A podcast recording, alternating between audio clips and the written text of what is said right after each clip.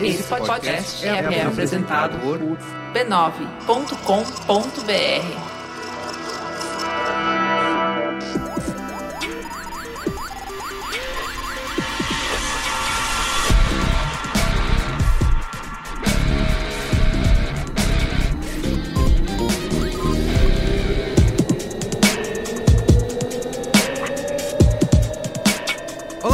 Carlos Merigo, esse é o Braincast número 342. Estou aqui hoje com Beatriz Fioroto, Olá, Braincasters, que saudade! que você também pode conhecer como Bia Fioroto. Tem isso. Tem, esses meus dois lados. Isso. Também com Olga Mendonça. E você também pode conhecer como Oga Mendonça. Isso. e de volta aqui, um dos nossos convidados mais célebres, Eu né? amo esse convidado. Juliano Costa.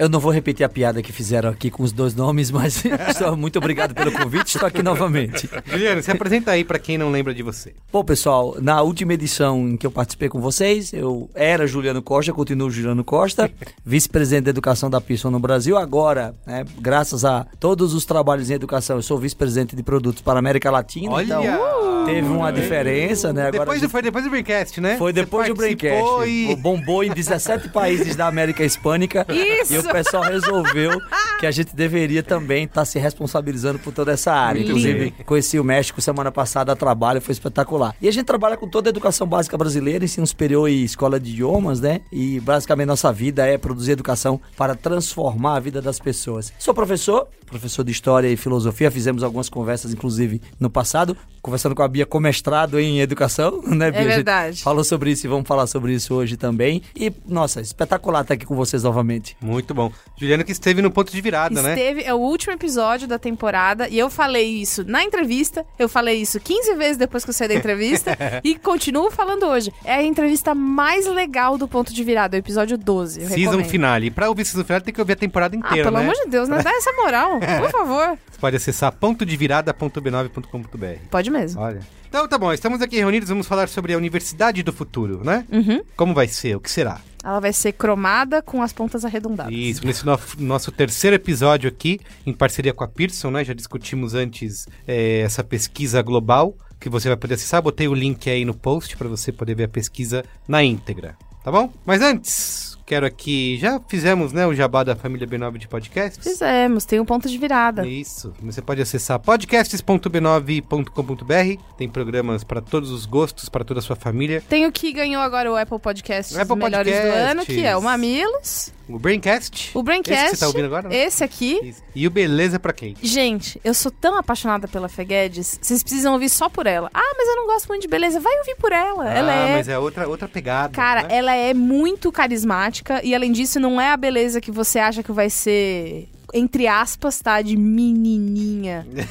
Tá? É, de menininha. Para. Primeiro que para com isso, parou com esse conceito, É. né? Em geral. E segundo, é, a Fê, ela fala sobre. Aliás, a primeira temporada é com a Marina Santelena. Isso. Segunda temporada com a Fê Guedes. E é uma beleza sob uma ótica diferente. Isso, beleza para a sua autoestima, uma beleza sustentável. E pra você pensar em o que é Isso, beleza. exatamente. Beleza pra? Quem? Aí, É, muito bem. muito Foi ensaiado, né? Foi. É, e também convidar o nosso amigo ouvinte que quer participar do nosso grupo secreto fechado Premium Personality Van Gogh lá no Orgânico. Orgânico e no- inorgânico. Isso, lá no, no Facebook, também no Telegram, onde Isso. as pessoas discutem as pautas, recebem as capinhas, recebe o qual é a boa. Tiram dúvidas de mundo. gramática É, No grupo, tudo. dúvidas de sintaxe. Você pode acessar b9.com.br barra cine para fazer parte. O Braincast dessa semana é um oferecimento de Pearson. A Pearson é a maior empresa de educação do mundo. Com seus programas, apoia iniciativas para alcançar estudantes em todos os países e ajudá-los cada vez mais a transformar suas vidas e comunidades por meio de um processo de aprendizagem avançado e eficaz. A Pearson é fonte de inspiração e inovação para educadores entusiastas e quer convidar você para fazer parte de um importante debate sobre o futuro da educação. É por isso que nessa semana a gente vai falar sobre o futuro da universidade e do aprendizado e quem nos acompanha dessa vez é Juliano Costa, professor, mestre em educação brasileira e vice-presidente de educação da Pearson no Brasil. Então continua ouvindo aí e vem com a gente. Então é isso, vamos lá falar de Universidade do Futuro? Vamos.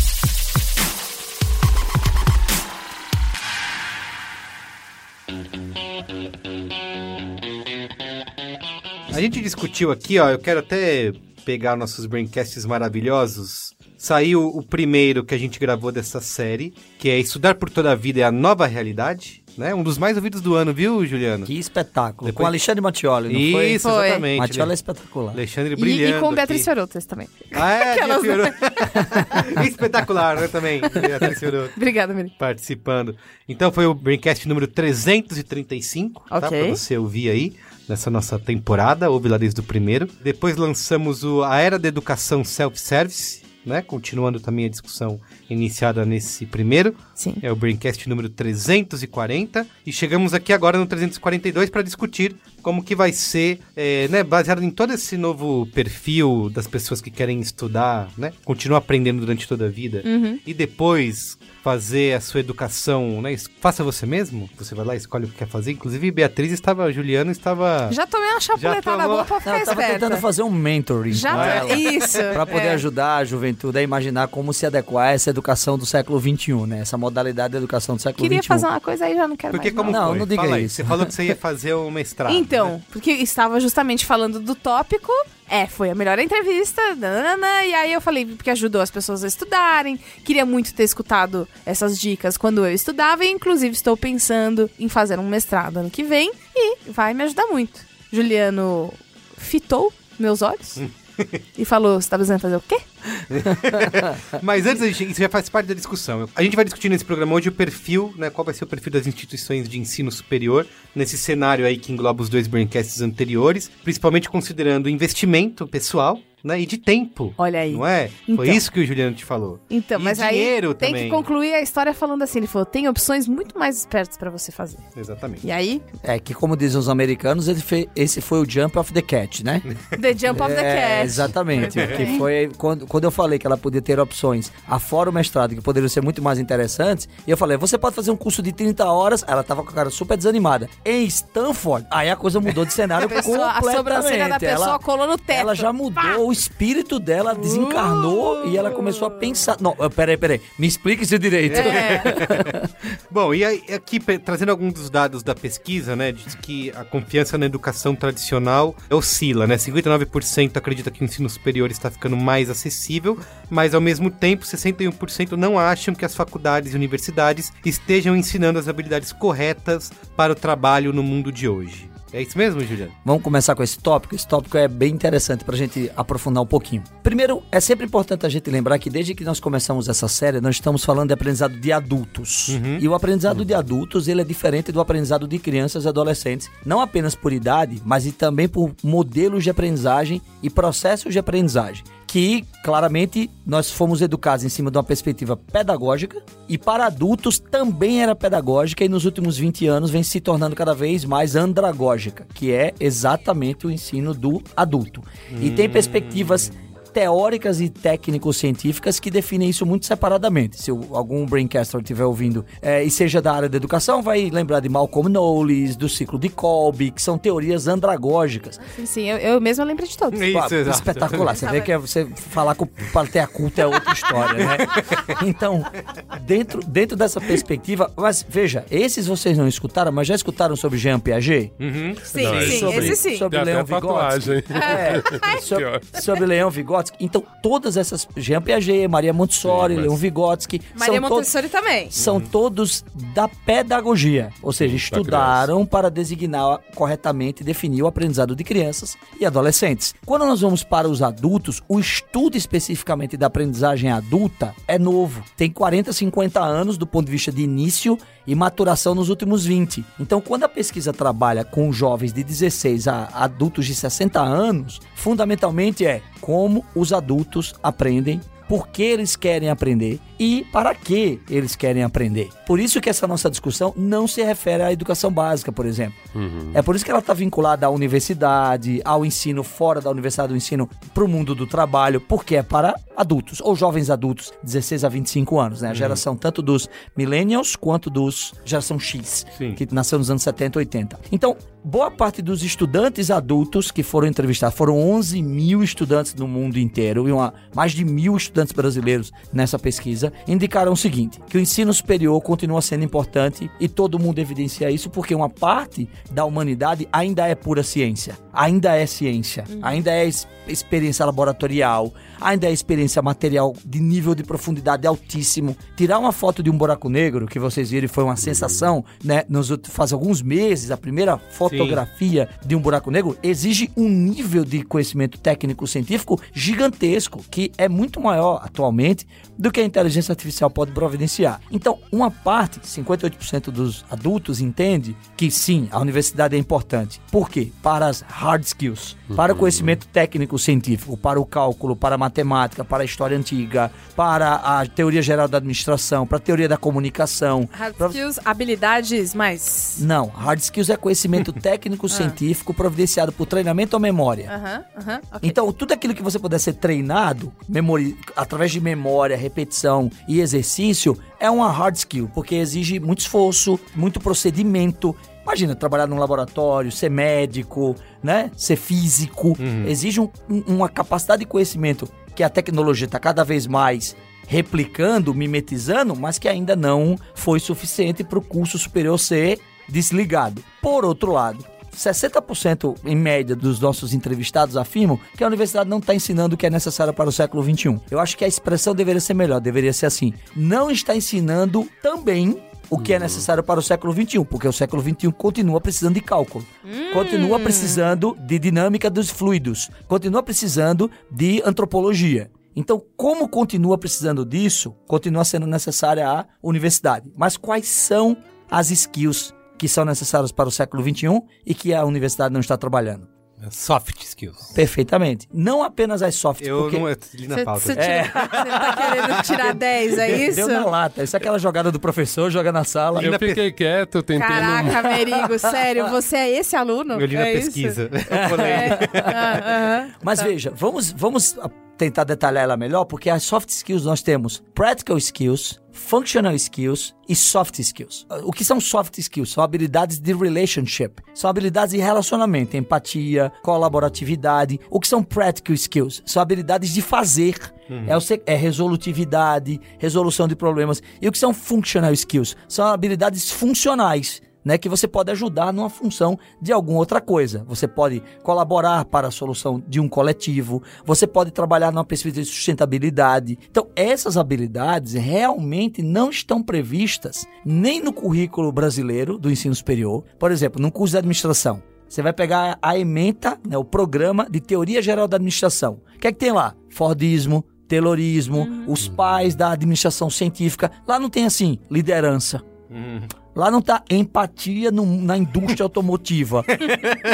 Colaboratividade na indústria da comunicação. Jornalistas unidos jamais serão vencidos. Não tá lá. E por que não tá? Não é porque a universidade não enxerga isso. É porque no mercado regulado, como o do ensino superior, universitário, a gente daqui a pouco pode falar do mercado não regulado, que é os cursos livres, cursos online, mas no mercado regulado, a preocupação é garantir que os trabalhadores saiam com as hard skills atualmente necessárias. Sim, e é uma preocupação que a pesquisa indica, né, de que 78% das pessoas entrevistadas dizem que precisam se esforçar mais para desenvolver justamente essas soft skills, né, as habilidades comportamentais como pensamento crítico, resolução de problemas, criatividade, enfim. Por que, que a gente tá pensando nisso agora? Porque sempre precisou de empatia. Não, Não? não. Você assistiu aquele filme? Eu sei que você pode. Você é super jovem, o pessoal não Eu tá te sou. vendo, Eu mas. sou um nenê, É, todo mundo não, sabe. você não fala que nem menininha, que você acabou de falar aí. mas teve um filme que o, o Merigo e talvez o Olga vão lembrar, que é Um Dia de Fúria. Opa, Ah, não, mas ô.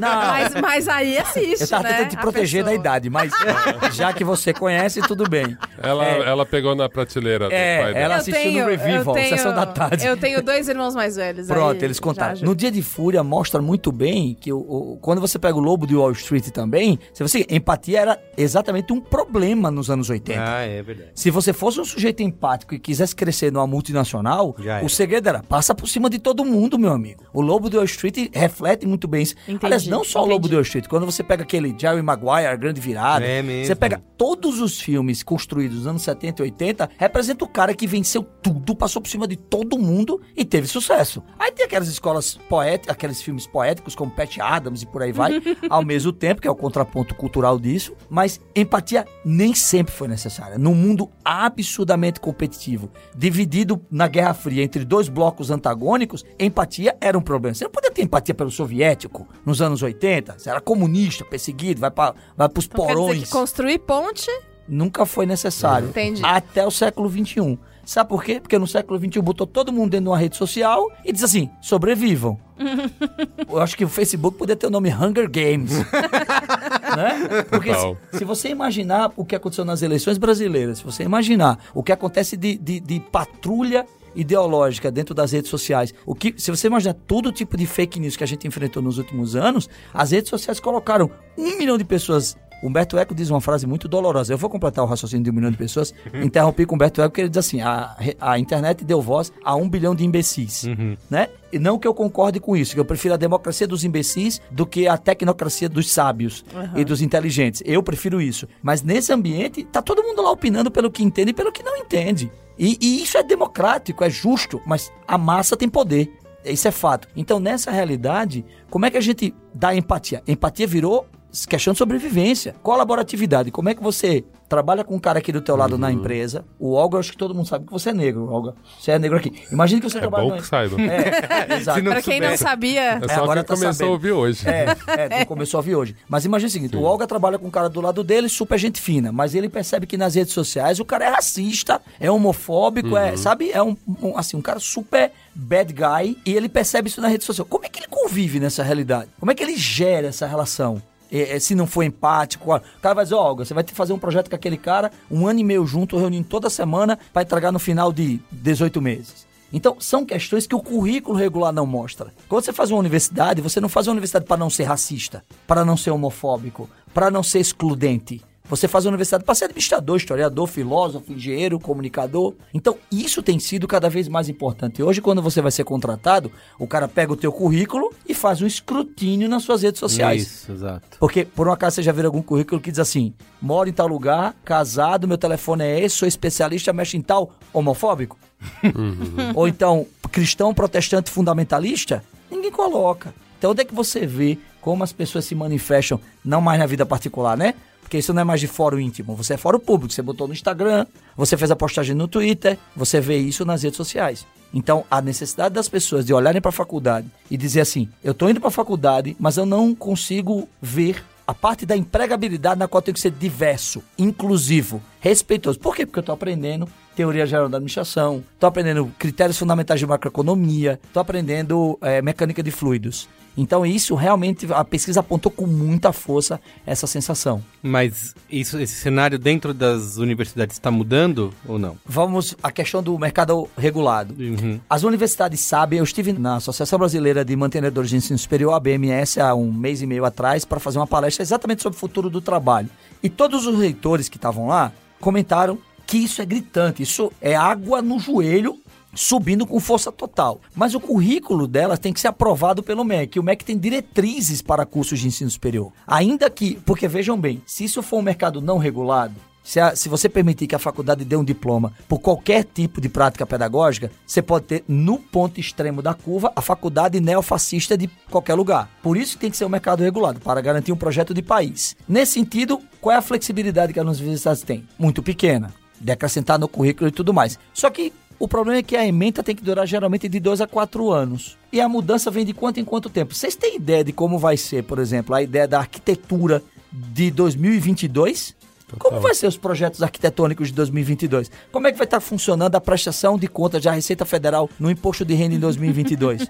qual, qual a inteligência artificial vai poder me ajudar a fazer gestão de meus dados financeiros em 2022? Nós acabamos na pista de lançar um software chamado AIDA que faz cálculo, cálculo de cálculo de engenharia. Ele é uma ferramenta de fazer cálculo para alunos de cálculo. Igual o AutoCAD já faz o projeto lá para você e tudo mais. Porque os alunos no mundo inteiro, e aí brasileiros não fiquem tristes, têm dificuldade com cálculo. No mundo inteiro tem. Então, nesse cenário, as faculdades estão preocupadas. Eu tenho conversado com elas, mas elas têm pouca flexibilidade por causa da questão legal do marco normativo do ensino superior. E aí elas têm que usar a criatividade, que é uma das habilidades do século XXI, das soft skills, para poder resolver esse problema. Mas, só pra entender, é, em teoria elas teriam que ter o mesmo currículo. Não. Existe um guia normativo para o curso de administração. Esse guia ele não é limitado ao número de horas que o curso tem que ter. Ele dá vários caminhos nos quais você pode criar seu ementário e tentar aprovação junto aos órgãos reguladores do MEC, a Secretaria de Ensino Ah, Superior. entendi. Então eu posso até propor. Então, assim, eu quero Alguma fazer o meu curso. Quero fazer o meu curso de administração super badauê, a pessoa vai sair um, Não, um não. administrador humanitário. Não tá, tão, tem... não tá tão moderno assim. Tá, tá. Então era isso que eu queria Entendeu? entender. Então tem um limite aí, mas tem, Tem. uma flexibilidade que você acha pequena para as necessidades de agora. A flexibilidade é mais técnico-científica e profissional do que de comportamento e atitude do século XXI. Entendi. Porque você Então- não pode substituir, por exemplo, uma disciplina como contabilidade Uhum. por liderança. Você pode pôr liderança além do currículo. Entendi, era Mas nós sabemos né, que a faculdade privada, que é grande maioria dos estudantes brasileiros estuda em faculdades privadas, se botar mais disciplinas, custa mais caro. E Uhum. isso afeta ticket médio, capacidade de pagamento da população brasileira, uma série de coisas que tornam mais problemático executar um currículo um pouco mais diverso Uhum. do que aquele da universidade pública. Entendi. E tem uma outra área da pesquisa aqui que é interessante, que diz que os países e regiões em desenvolvimento, como Brasil, China, Índia, África do Sul, Oriente Médio, o índice de aprendiz que considera o ensino superior essencial né, para se preparar para a carreira é maior do que a percepção de habitantes de países desenvolvidos como Estados Unidos, Reino Unido, Austrália, Canadá etc. Por que, que você acha que isso tem essa diferença entre ah, a gente considerar o ensino superior, né? Considerar ele essencial para o trabalho do que nos países já. Tá aí o final do filme Universidade Monstros. Desculpa aí o spoiler pra você. No final do filme, ninguém se forma. Todo mundo sai da faculdade. E sempre tem aquele cara que fala: Steve Jobs não se formou. É mesmo. É, Steve Jobs não se formou, os Larry Nem Page e CG Gates, Brin, né? nem Bill Gates. não é. se formou. Mas, ó, tá aí. vamos tem, fazer o tem dinheiro pra contraponto. comprar até sua mãe, se E Steve quiser. Jobs não se formou, nem o Bill Gates, mas os filhos do Bill Gates se formaram. Sim.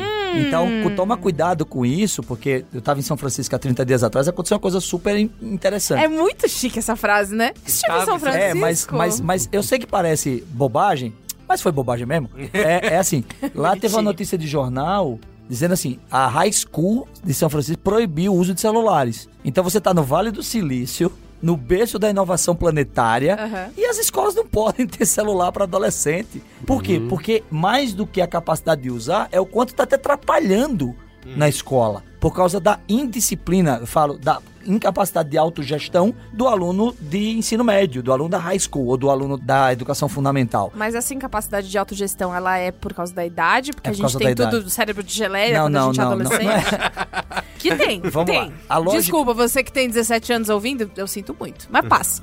Eu não farei essa afirmação, mas Isso aqui é, é uma mensagem Beatriz Fiorotto. tá. Essa lógica, assim, sim, tem a ver com a idade. Só, só para responder mais facilmente, mas, mas tem a ver com a teoria piagetiana, né? Que na adolescência você tá na heteronomia. Então a fase heteronômica é a fase em que você nega o mundo ao seu redor para poder encontrar sua própria identidade. E n- se você tá tendo aula, como é que você nega a aula? Você vai fugir para algum lugar. Você vai fugir para revista em quadrinhos, você vai fugir para música, você vai fugir para janela olhando pro horizonte ou você vai fugir pro celular. E o celular é uma ferramenta de desatenção gigantesca. Giga... Se tem a- talvez a coisa mais distraidora do planeta Terra hoje seja o aparelho celular. A coisa mais tirar você do foco. Mas voltando à sua pergunta sobre por que, que os alunos, os adultos de países desenvolvidos, entendem que o diploma tem menos efeito do que nos países em desenvolvimento. Eu vou te responder que é emprego. A resposta é emprego.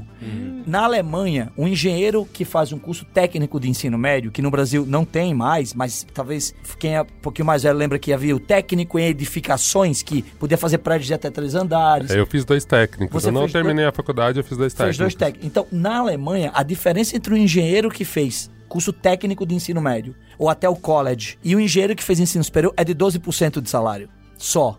A diferença é muito baixa. Nos Estados Unidos, o tecnólogo lá ganha mais, coisa, às vezes até ganha, ganha mais. Mas por quê? Porque a oferta de trabalho é Isso. maior, porque a perspectiva de fazer um ensino superior é para ser pesquisador. Então, quando eu faço Hum, engenharia na faculdade, eu quero ser professor, pesquisador, quer ser um quero trabalhar acadêmico. ou trabalhar na indústria na área de P&D, Uhum. de pesquisa e desenvolvimento. Quando você faz um, você quer trabalhar construindo prédio, construindo casa, construindo supermercado, pavimentando estrada, você não precisa fazer ensino superior. Você faz um curso técnico de três anos na high school, tá resolvido.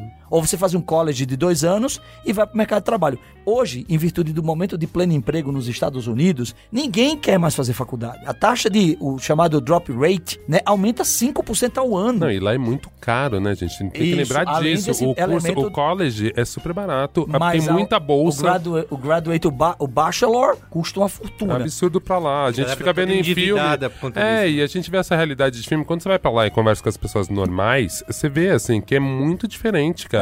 Essa coisa do pai que começa a pagar, fazer uma caixa faz um- pra pagar uma poupança pro filho, isso não existe. Tanto que, assim, os pais incentivam muito o esporte pro moleque ser um Pra ser gênio do bolsista. esporte e conseguir ser ter bolsa. bolsista. Né? Por isso que o americano, em geral, é tão competitivo, Mas né? se não tivesse eles têm emprego... dívidas gigantes depois. É, o né? Não, sai todo mundo devendo, tipo, anos pra pagar. Todos os jovens quebrados não arranjam um trampo direito, trabalham no Starbucks pra tentar pagar a faculdade. Então, Olha que, tipo, pegando esse gancho que você colocou, Olga, do, do cara fazer uma faculdade com crédito escolar, não ter como pagar e passar 50 anos. Estão surgindo modelos Uhum. agora de escolas de ensino superior que trabalham com o chamado ISA, que é o Income Share Ag- Agreement. Que é assim, você só paga quando você ganha salário. Você faz o curso aqui na minha escola, você passa dois anos fazendo curso, é cientista de dados, tá mais voltado pro digital hoje. Uhum. E quando você arrumar um emprego que te pague 4 mil dólares por mês, no mínimo, você começa a pagar 15% do seu salário ao longo de olha, 5 isso anos. faz muito sentido. Então, né? o ser humano vira um ativo, um capital de risco. Uhum. O ser humano vira que nem uma ação em bolsa. Eu te ajudo a Investindo estudar, em você. eu te ajudo a estudar. Quando você começar a dar retorno,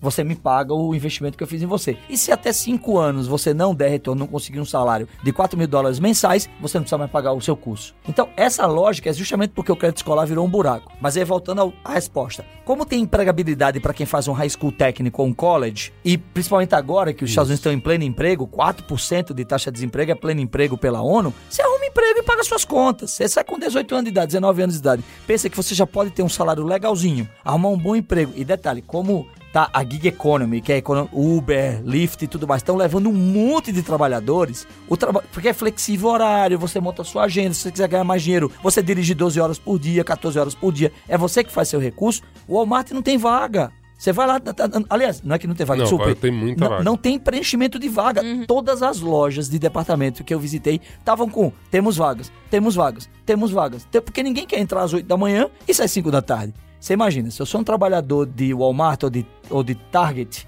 lá nos Estados Unidos e eu ganho 1.800 dólares por mês, trabalhando 8 horas por dia, se eu sou motorista de Uber, durante o dia inteiro, 12 horas, eu faturo 4 mil dólares no mês. Sim, que convertendo dá cerca de 4 bilhões de reais.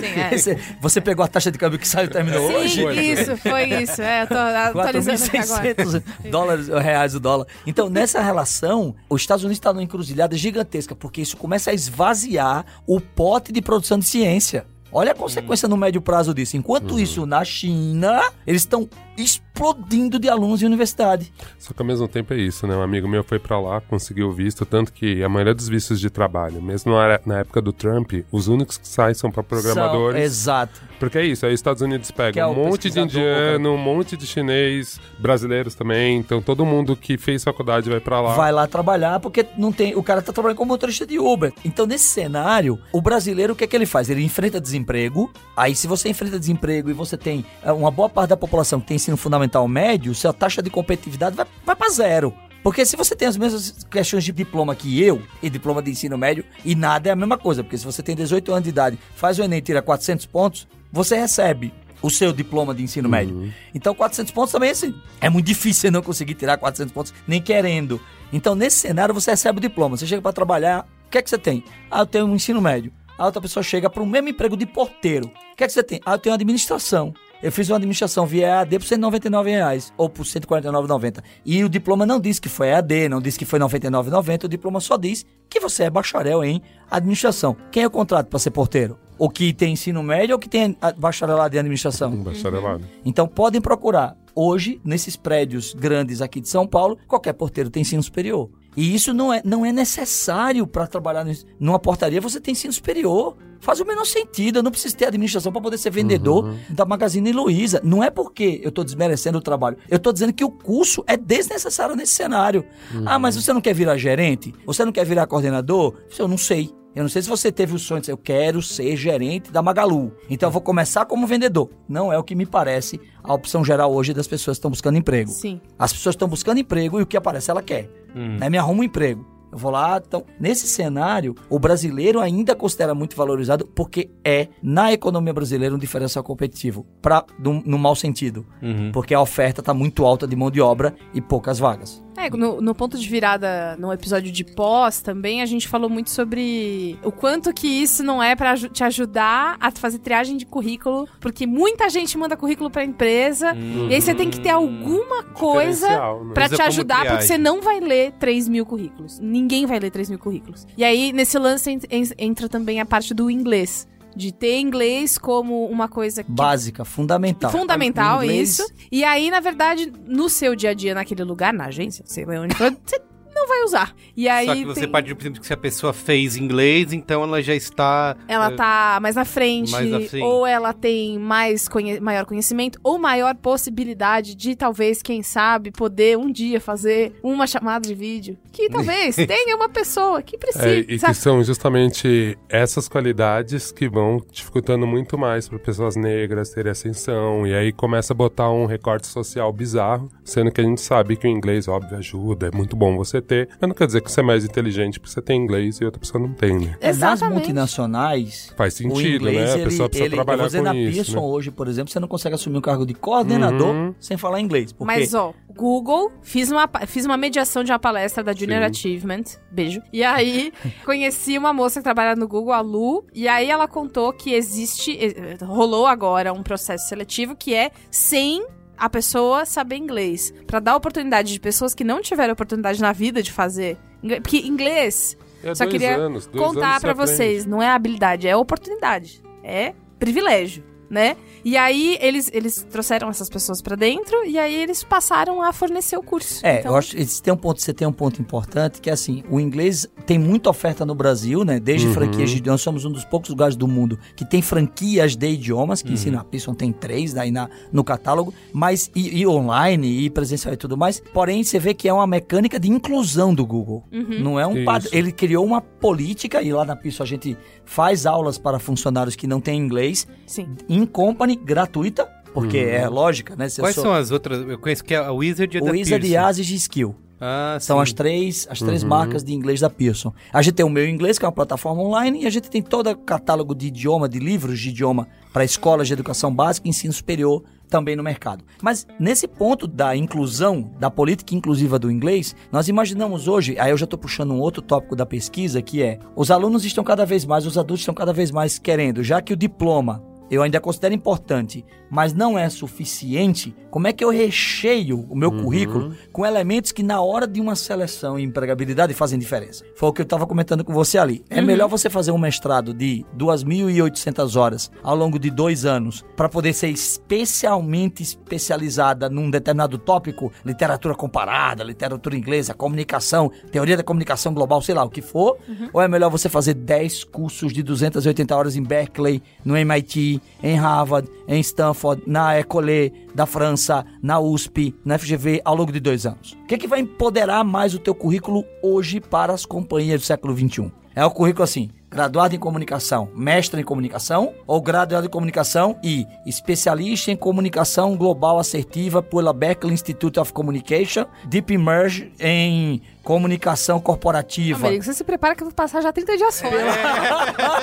Entendeu? Pela, pela Harvard Você já se ajeita School. aí, deixar o mamilos pré-produzido. Então, e você sabe que isso, como a, a questão do online, do presencial e do híbrido não é definida em currículo, se você faz um curso de Harvard online, Uhum. despendendo quatro finais de semana imergida na tela do teu computador. Merigo pode relaxar já. Mas essas são as estratégias de acessibilidade. E, e quando você pega um currículo que tem tudo isso, você diz, nossa, essa menina é uma potência. Olha aqui, é óbvio que o mestrado tem uma aura espetacular de, de autoridade. É, agora, deixa eu dar outro exemplo, né? Eu não sei se você. Vou fazer um, um jabá de outra pessoa aqui, mas porque eu acho que ele merece, porque tem uma reputação que o precede e não precisa de mim. O Mário Sérgio Cortella lançou o curso online. Não sei se vocês viram. Sim. Tem um nome espetacular, curso do Cortella. é criatividade no seu modelo mais poderoso do mundo, curso do Cortella. Se você tivesse um curso, qual seria o nome? Ah, não, não faz essa pergunta, É. não vai ser curso do Juliano. Olha aí. Com certeza não seria curso do Às Juliano. vezes foi isso, né? Só no final falar, "Ih, mas porra, Cortella, o nome. Ai, Ah, mas se tivesse, se tivesse a fama do Cortella, chamaria curso do Cortella. É, eu prefiro. eu- se fosse eu, botava paideia, didaquê, E- é tipo- metanoia, qualquer coisa assim. É Mas tipo, se curso fosse um podcast, seria Cortella Cast. É. o Castela. Castela. Vo- Voltando então, ele lançou o curso do Cortella. E Quando ele põe o currículo dele, tá lá. Filósofo pela USP, eu acho, mestre, doutor, não sei de onde, para tá, tá, tá, tá, tá. No final, youtuber. Minha gente, se o Cortella colocou youtuber no currículo, literalmente ferrou. Você não é mais youtuber? É, youtuber virou profissão, tipo, eu sou datilógrafo nos anos 80. entendeu? Sou datilógrafo. Porque o Mário Sérgio Cortella, que não precisa que ninguém o ajude do ponto de vista reputacional, lançou um curso online que botou que é youtuber. Então, nesse cenário de transformação, o Cortella, que tem um currículo que não precisa de, de apresentações e coloca youtuber, você colocar que é youtuber, vai fazer diferença na tua vida. Youtuber, sou Instagramer com 10 mil seguidores, sou vlogueira com 5 mil lin, é, links. Podcaster, né? Sou podcaster. Nossa. Então, mas, mas Já E não eu- é mais um diferencial hoje É, em dia, né? é. Atualmente é só, não é? se não é Não, é diferencial e verdade. você não tem, você tá atrás. Mas nós estamos falando de uma coisa super séria, no sentido de que ninguém se atentou a isso. Eu sou estou fazendo administração lá na faculdade, tenho 23 anos de idade. Meninão, mas tenho um podcast sobre jogos de tabuleiro, board games. Repare, sou um meninão, tô fazendo administração, ninguém sabe, ninguém me conhece, meu nome é Zé Ninguém, que inclusive é preconceito chamar de Zé Ninguém, porque já tive até uma leitura sobre isso. Vamos chamar de Ninguém. Meu nome é Ninguém, porque eu não imagino que alguém tenha um nome chamado Ninguém. Então, eu vou lá e ter um, um podcast com, sei lá, 1.200 assinantes sobre board games. E aí, cara, quando eu vou ser contratado na administração, eu digo assim, eu boto lá, sou podcaster, tenho um canal de board games com 1.200 assinantes. Ah, tem 1.200 pessoas que me escutam. Você chega lá e põe, sou administrador, não tenho nada, não tenho canal nenhum. Você ninguém te escuta. Mas 1.200 pessoas me escutam. pensa, pensa bem pra um cara que vai ser estagiário. Cruel, né? Mas, mas isso é- Ninguém quer ouvir você. mas é porque você não criou o podcast. Aham. Ninguém. Então, nesse cenário. Nossa, eu me lembrei do programa agora. Ela fala que eu te escuto. Que, que memória triste veio agora. Mas era maravilhoso. Era, mas bota o copo em cima da tua É, é. Então, no- no- quando você vai pro ensino superior e o cara olha pra universidade, a universidade. A universidade não, fa- não produz podcast dentro de currículo, não faz YouTube, canal de YouTube. Universidade não faz. Universidade tem nem canal na televisão aberta. Fui na Índia, pessoal, no ano passado. Dos 29 canais que passavam, 26 eram aula. Caramba. Que doido. 26 eram aula. E uma aula chatíssima. A- a- o professor sentado numa mesa, ah, lá com o quadro verde atrás, né? O quadro verde que é negro, o quadro negro verde atrás, e ele lá.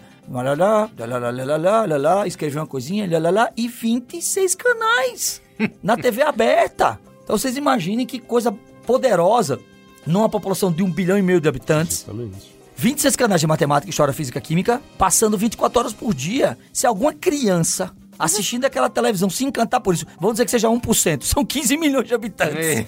É, eu abri minha boca pra falar, mas as pessoas assistem mesmo? Bote o número que você quiser, bote 0,01%. Já é São gente, 150 né? mil pessoas aprendendo ali, mudando a vida. E fazendo o Instituto Indiano de Tecnologia, porque existe o Instituto eh, Massachusetts de Tecnologia e existe o Instituto Indiano de Tecnologia. Então, essa perspectiva da educação formal empoderada hoje no Brasil, não substituída, mas empoderada pela educação informal, online, curso híbrido, curso local, curso... porque, por exemplo, voltando ao nosso caso do amigo Cortella, o curso dele super barato.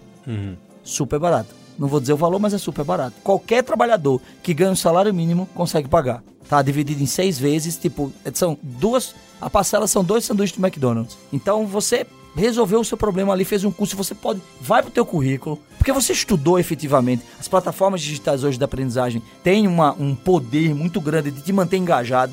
E a pesquisa diz que 58% dos alunos dizem que o YouTube é a nova universidade. O YouTube é a nova universidade. Aí você vai assim, mas não pode ser. Como é que pode com esse monte de blogueiro que fala um monte de bobagem? Minha gente, o YouTube tem tudo. Tem, é mesmo. O YouTube, inclusive, tem gente que grava e não fala. E tem quem assiste. Aí você pergunta, por que você está assistindo? Porque eu gosto do silêncio. Mindfulness. Mindfulness, eu tô aprendendo a deixar minha cabeça vazia assistindo. Por isso que eu já disse, Merigo, vocês deviam transmitir essa gravação sem, Sem som. Porque vai ter gente assistindo e vai ver a gente rindo agora e pensando, por que, que vocês estão rindo? Tô rindo. E vai porque escrever eu lá, amo, vocês uma. amo um canal que é um cara que faz faca com coisas inusitadas, ele não fala nada. Tá vendo? É Você vê, a, a- a loucura tá nessa sala. Então, ne- nesse cenário. Porque, minha gente, tem gente. Dizia-se antigamente que todo pé de meia tem o seu par, né? Eu tenho certeza que todo canal tem o seu espectador. É nicho, né? Tudo é nicho. É, e você pode ter um nicho de 100 pessoas. Quem define o sucesso do seu canal é você. Se você não tiver, obviamente, esperando monetizar isso no curto prazo. Mas quem define o seu nicho é Mas você. dá pra dizer que as universidades estão preparadas para esse cenário aí da aprendizagem digital, né? Porque também é outro dado da pesquisa que 83% dos brasileiros acreditam que os dispositivos inteligentes e aplicativos são usados para os Ajudam na É, aprendizagem. na aprendizagem, e outros 77% afirmam que a inteligência artificial terá um impacto positivo na educação. Enfim, as universidades estão preparadas para esse cenário digital, tecnológico. Eu não sei se vocês sabem, mas o Brasil é um dos países mais empoderados no chamado distance learning. Nós somos um dos países que conseguiu montar um modelo de escalabilidade e varejo para aprendizado à distância de maior sucesso no planeta Terra. Os Estados Unidos estão engateando nisso agora para ensino superior. Para educação básica, o homeschool, eles têm já plataformas bem avançadas, mas para distance learning mesmo poderoso, fazendo o currículo, o Brasil ele é um dos maiores fornecedores do planeta. E a gente já evoluiu muito no modelo da aula, no modelo do fórum, no modelo do questionário, no modelo da discussão. E o que é que os alunos entendem? E nós sabemos disso, que você pode o aprendizado just in time, all the moment, personalizado para você, né? A hora que você quiser. Todo momento. Nós estamos aqui, vamos sair daqui a hora que for. A hora Net- que for. Netflix. Você- o Netflix ele tem uma característica que ele não foi feito pra você aprender. Ele foi feito pra manter você engajado. É diferente do LMS, que faz recomendação da aprendizagem. Aham. Do tipo, você assistiu esse vídeo aqui, percebemos que você saiu, desistiu do vídeo com 3 minutos. O vídeo tem 6. Por que, que você saiu? Você pode responder essa pesquisa aqui pra mim? Vídeo desinteressante, professor monótono. Então você começa a fazer com que a aprendizagem seja mais engajadora. E quem não gosta de uma videoaula bem feita? Ô, né? Quando você pega um YouTube Teacher, que tem vários, tem vários amigos YouTube Teacher que dão um alô pra todos eles, o Ives, o Rafael Procopio. Pessoal, eu gosto muito do trabalho que vocês fazem. E você vê lá um, um menino escrever, um adulto ou um adolescente, professor, eu aprendi com você o que eu nunca aprendi É. na escola, minha gente. Pensa nisso. Eu tive uma reunião com o pessoal do Desenrolados e o pessoal do Desenrolados me explicou qual era a ferramenta mais usada pelos alunos. Vamos lá, vamos fazer um enquete aqui Uh. de vídeo. Dentro do vídeo, qual é a feature mais usada pelos alunos? mas, pera, me dá um exemplo. vídeo. Me dá um exemplo. As features da- do vídeo é da play, é da Pausar, pause. pausar. Pausar. O Merigo chutou pausar. Eu acho que é assistir mais rapidinho. Passar mais rápido. Deixa eu pensar pra Nossa, Olga filosofou, ela respirou fundo e, nossa, que questão complexa. Pra é porque eu existe. acho que a galera também comenta bastante, assim. eu- Sim. Então, Comentários, os Comentários, comentários. também rola bem. Porque assim, eu vejo que todas as videoaulas, eu adoro assistir. Eu assisto o canal da USP de História. Ó, que legal. E que tem aula, enfim, de vários professores. E eu percebo que, cara, dependendo do nível, o fórum mesmo, É onde você aprende a a ler aula, nas né? perguntas. Nas perguntas. Não, e não só, não que eu acho melhor, mas assim, que realmente a galera começa a complementar. A e ali você fala, cara, fica incrível. Fica incrível. Né? Então é o único lugar que eu aconselho não as pessoas lerem haters, comentário. né? E não tem Justamente. haters. Não, ainda mais quanto mais cabeçudo o assunto, geralmente o nível dos comentários É é, melhor. melhor. Então por isso que eu fico na dúvida se não é essa ferramenta mais usada. Bom, não é. É voltar. Voltar, né? Ah! Voltar. O rewind. Porque é o rewind. Nossa, isso é muito legal. Porque eu vejo, não entendi. Volto. Não entendi. Na sala de aula, todos vocês passaram pela experiência de levantar a mão, alguém vem na vida e dizer, professor, não entendi. Aí o professor explicou do mesmo jeito, de novo, né? Que essa é uma deficiência básica da metodologia do professor brasileiro. Ele explica do Igual. mesmo jeito. Sim. É Assim, peraí, vem Não cá. entendi de novo. É. Aí você diz, professor, ainda não entendi. Você faz a terceira vez? Não. Não, porque a você sala vai não ficar. É, porque existe um ambiente hostil à ignorância ali na sala, ao não entendimento, né? A sala dela, ela pune quem não entende, ela não Nossa, cara. inclui, ela pune. Não, isso é em todo lugar, não é só, não é só aqui no Brasil, não. No mundo inteiro ela pune quem não entende. Porque a sala de aula é feita para aprendizagem industrial, em escala industrial, Sim. na velocidade programada, né? Então, quando a gente vai para o, o- o YouTube, eu assisto, não entendi e volto. Assisto no meu tempo, Eu volto. volto 8.433 vezes. Aí, se eu não entendi, o que é que eu faço? Eu pego aquela mesma aula recomendada nas sugestões do YouTube por outros professores e Justamente. assisto de outro jeito. Animal. Aí o aluno vai lá e diz assim: professor, eu aprendi com você, mas não foi com ele. Não foi a explicação que foi mais mágica do que aquele professor do ensino médio ou da faculdade que ele teve. Foi porque ele voltou, voltou, voltou. E o vídeo nunca parou e fez: Meu amigo, dá pra você parar de voltar? que eu não Tá aguento chato mais. já. É, pelo contrário. Aí. Ninguém o- julgou o cara ter voltado. É. Você só tem mais três voltas. Não surgiu uma janela, né? Senão vai- Ô. E você sabe quais são os principais estudos de uso de videoaula? É drop rate, que é o cara pular fora antes do vídeo acabar, e o quanto de tempo ele passa preso na aula e quanto ele termina. Então é assim, se a taxa de drop rate é muito num espaço muito curto, é porque o vídeo já começou muito mal. No YouTube o plano são 5 segundos. Pra você continuar, né? Tanto é que você dá skip. Na propaganda são 5 segundos. Numa videoaula é mais ou menos um minuto e meio que o cara fica ali assistindo antes de dropar. Se ele pula fora com um minuto e meio, é porque a aula tá muito ruim. Se ele pula fora com 3 minutos, porque começou mais ou menos interessante e perdeu o rumo. Se passou de 3, ele termina. Se passou de 3 minutos, ele termina. Porque as videoaulas têm entre 6 e 8 minutos, mais ou menos, né? Então, esse tipo de data analytics, de análise de dados que a inteligência artificial ou a machine learning pode providenciar pra gente, são insumos espetaculares para você montar o curso do Cortella. Por Mas, exemplo. mas aí também não tem muito. O professor não pode usar uns ganchos safados, assim, que eu já percebi isso, assim. O professor faz três perguntas nesses momentos de um minuto pra te segurar até o final. Isso não, é- não, não deixa de ser uma estratégia Não, de mano, engajamento é da maravilhoso, mas né? não fica muito o mesmo padrão de aula, umas aulas. Me- me- Meio aquela diferença, acho que a gente discutiu até num dos programas anteriores, né? Aquela diferença do professor de cursinho. que Uhum. Você sempre fica com a sensação, falar assim, caralho, hein? Se todo professor desse aula Isso, assim, é, é, o cara isso. canta, o cara pula, de o cara dá é pirueta. é, é. então, e aí você ficava assim, e aí eu lembro que você me explicou, pô, mas ali é fácil, É, né? o- O, cara chega ali, todo mundo já teve mais ou menos uma noção. Engajamento e aprendizagem são coisas que podem ou não estar correlacionadas. Tá. Mas qual é o primeiro princípio de um vídeo? É manter você atento ao vídeo. Sim. O segundo é aprendizagem. Então, numa videoaula, a primeira coisa é, preciso te manter assistindo. A segunda coisa é, preciso fazer você aprender. Eu sei que a gente poderia pensar que numa videoaula qualquer ou num canal de ciência, ou você deveria tentar aprender primeiro, mesmo que fosse chato, e depois tentar engajar. Mas não é assim que funciona pra a plateia, né?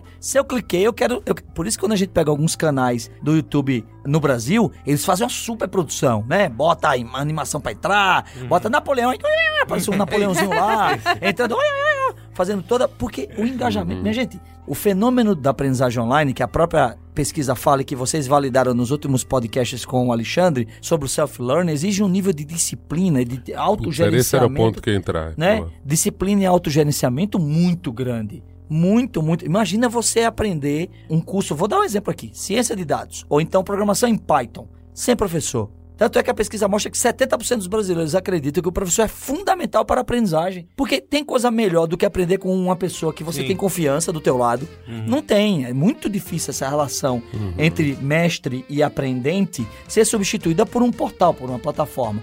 Então, a forma da gente tentar conseguir reproduzir essa relação de confiança entre mestre e aprendente, entre professor e aluno, é fazer com que as, as plataformas sejam engajadoras. E a inteligência artificial, Merigo, ela ainda tem um longo caminho a ser percorrido para conseguir gerar aprendizagem regular. Vou dar um exemplo para vocês. Eu fiz um trabalho de pesquisa com a IBM para a gente tentar trazer o Watson para a sala de aula, né? O Watson ajudar. Imagine coisas que eu vou, vou falar para vocês, vocês vão me dizer se isso O que- parece o que simples que é ou Watson? complexo. O Watson é a inteligência artificial da IBM. Pô. É o, o software da tem a Alexa da Amazon, tem a Cortana da Microsoft. Então, todo mundo tem sua inteligência artificial e todo mundo dá um nome para ela, menos o Google. O Google não deu nome, chama Google, né? A inteligência lá do Ok, Google. Google. É, exatamente. Você- Desculpa que você eu acionei todos os celulares. Exatamente. Então, quando a gente foi discutir com o pessoal da IBM sobre o Watson, imagine que coisa espetacular. Você está fazendo um exercício em casa e você diz assim: Watson, qual é a resposta da questão 15? Aí o Watson vai lá e diz assim: letra B. Tá, Watson, por que, que é letra B? Ah, por causa disso, disso, disso. Por que, que não é letra C? Por causa disso, disso, disso. Ah, Watson, eu não entendi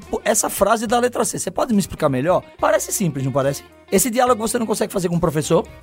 Não é o diálogo mais comum, professor? Por que, que não é letra D? Professor, por que, que essa palavra aqui tá errada? Por que, que você tocou teocracia por plutocracia? Minha gente, você ter uma noção, para ensinar o Watson a pensar isso, é coisa na casa de milhões de reais para ensinar ele a fazer isso. Porque ele não consegue criar esses elementos cognitivos do nada. A inteligência artificial não consegue aprender sozinha. Ela consegue aprender depois que você cria as bases para a É, a gente tava discutindo essa semana que muita gente acha que pega o negócio pronto e, e é um bebê, né? É como se você tem que ensinar É, ela. vai- um bebê sem neurônios. Sim. que é outro ponto. Você precisa ensinar a ele como funcionam os neurônios. Então, daqui que isso consiga contemplar o que a humanidade tem de conhecimento, são realmente décadas, até chegar no momento que você possa ter uma aula com inteligência artificial. Mas nesse ponto, o professor, ele ainda gera muita confiança no estudante. E o brasileiro tem mais. Né, o- no mercado global, cerca de 58% dos, dos adultos entendem que o professor é- gera essa confiança para o aprendizado. No Brasil é mais de 70%. Então existe ainda aquela noção de que nós queremos ter um professor e a outra que a gente não acredita é eu aprendo mais em sala de aula. Eu aprendo mais em sala de aula.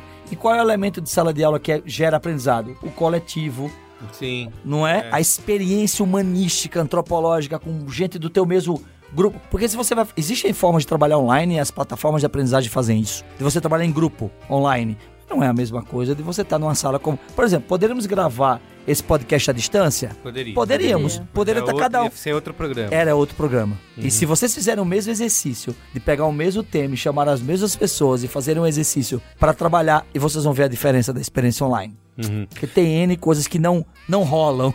É, e, e o que eu sentia também fazendo aula, aula de inglês é, em grupo, na escola, no formato careta, assim, era que às vezes no tempo do outro aprender é onde você está processando. Não só no erro, quando o cara levanta a mão e pergunta e uma coisa que você achou que você tinha certeza, aí o professor explica, mas tem um tempo de processamento mesmo. Que já nas plataformas, ok, você pode pausar, e eu fazia muito isso, de assistir um vídeo e mais avançado e, e pausar, mas eu sentia que era um pouco diferente ali naquele momento. Eu não sei se tem alguma coisa. É, vou te explicar que você tem razão. Por um as- o aspecto, por exemplo, quando você usa aprendizagem colaborativa e você faz o think per share, que faz em dupla, a regra é pega alguém de baixo aprendizado com alguém de alto aprendizado. Porque o de alto vai ganhar, ajudar o de baixo a aprender e o de baixo vai fazer com que o de alto reflita E sobre reforce, e né? reforce a explicação. E o aluno que tem uma alta aprendizagem vai explicar e vai aprender melhor ainda, e o de baixo vai aprender com um colega que ele não tem barreira de posição Isso, hierárquica, de idade, não tem nada.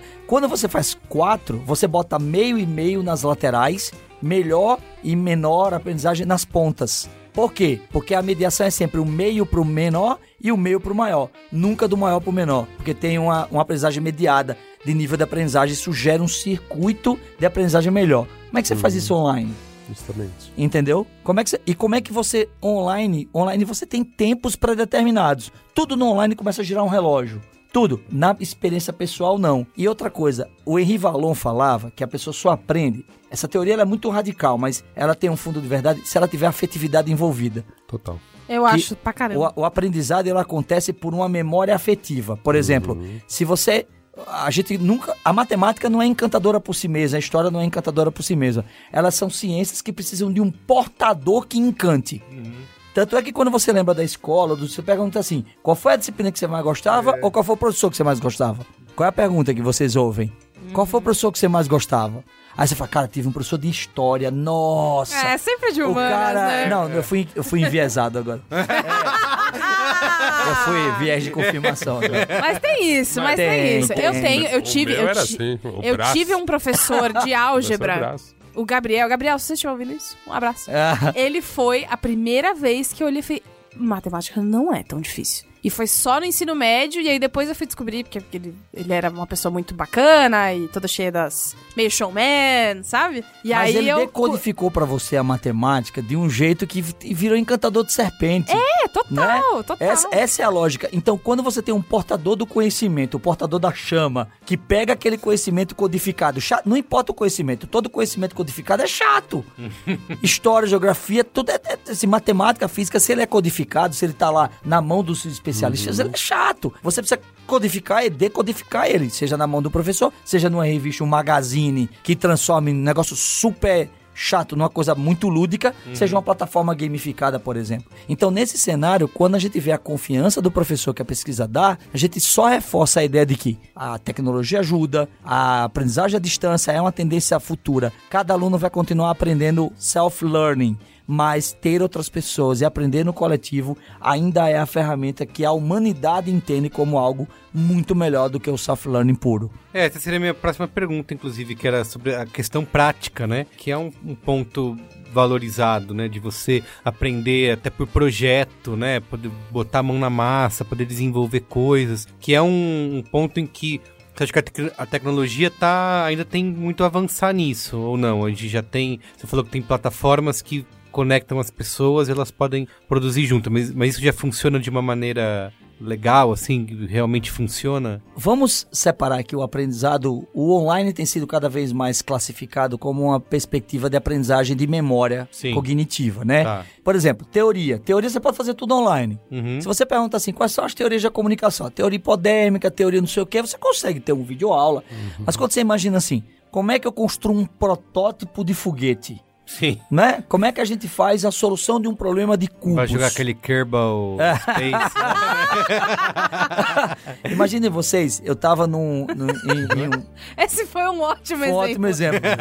eu tava em, eu fui em Washington uns dois anos atrás, numa escola muito legal em Washington. Uma escolinha pública. Não, mentira, não era pública, era uma charter school. O que é uma charter school? É uma escola mantida por financiamento privado, mas que não cobra mensalidade, ou cobra muito baixa, e o governo dá isenção de imposto para quem financia essas escolas, né? É uma escola filantrópica, mais ou menos. Então, geralmente para pessoas vulneráveis. Então, essa escola, 40% do currículo dela era via EAD. Era escola de educação básica, não era para adulto não. Mas como era o EAD, os meninos todos do Fundamental 2, que é o secondary, iam para o ginásio, se dividiam em grupos de interesse curricular, então quatro para matemática, quatro para história, quatro para geografia, seis para química e tinha dois monitores que ficavam mediando a relação entre os alunos e o professor que estava no computador.